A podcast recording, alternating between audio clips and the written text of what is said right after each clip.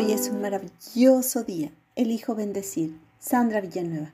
Muchas gracias por acompañarme una semana más en este espacio de desarrollo y crecimiento personal. En este mes, muchos de nosotros vivimos una serie de actividades fuera de lo común, fuera de la rutina. Reuniones, fiestas, posadas, comidas, celebraciones, pues estamos a unos días de celebrar la Navidad. Por lo que he elegido el tema Sistemas de la vida. ¿A qué me refiero con sistemas de la vida? Empecemos a explicar lo que es un sistema y qué tipos de sistemas existen. Algunos ejemplos de sistemas son, por ejemplo, en el cuerpo tenemos el sistema nervioso, circulatorio. También hay el sistema para la informática, sistemas en biología, etc. Pues por todos lados hay un fin de sistemas.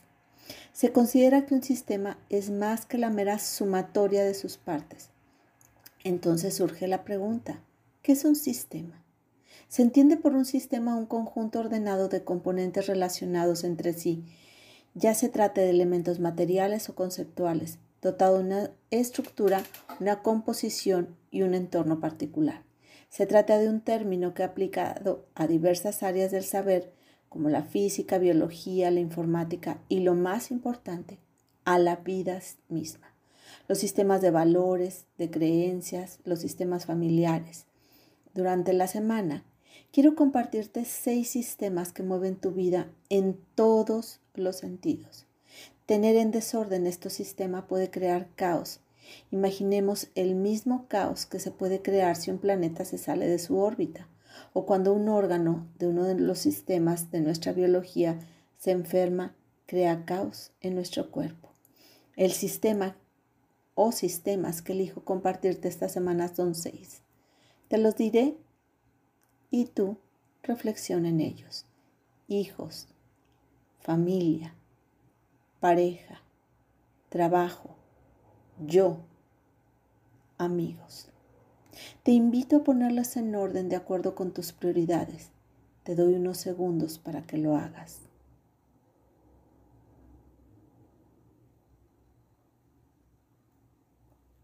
Bueno, Ahora durante la semana te compartiré el orden que considero que sea el más adecuado, el que puede ayudar a fluir mejor en la vida.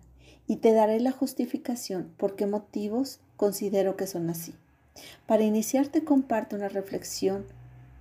Se llama Un pez debe ser pez. Los animales del bosque se dieron un día cuenta de que ninguno de ellos era el animal perfecto. Los pájaros volaban muy bien, pero no nadaban ni escarbaban. La liebre era una estupenda corredora, pero no sabía volar ni sabía nadar. Y así todos los demás. No había una manera de establecer una academia para mejorar la raza animal. Dicho y hecho.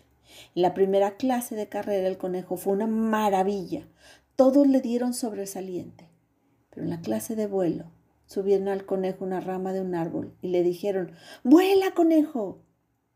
El animal saltó y se estrelló contra el suelo, con tan mala suerte que se rompió dos patas y fracasó también en el examen final de carrera.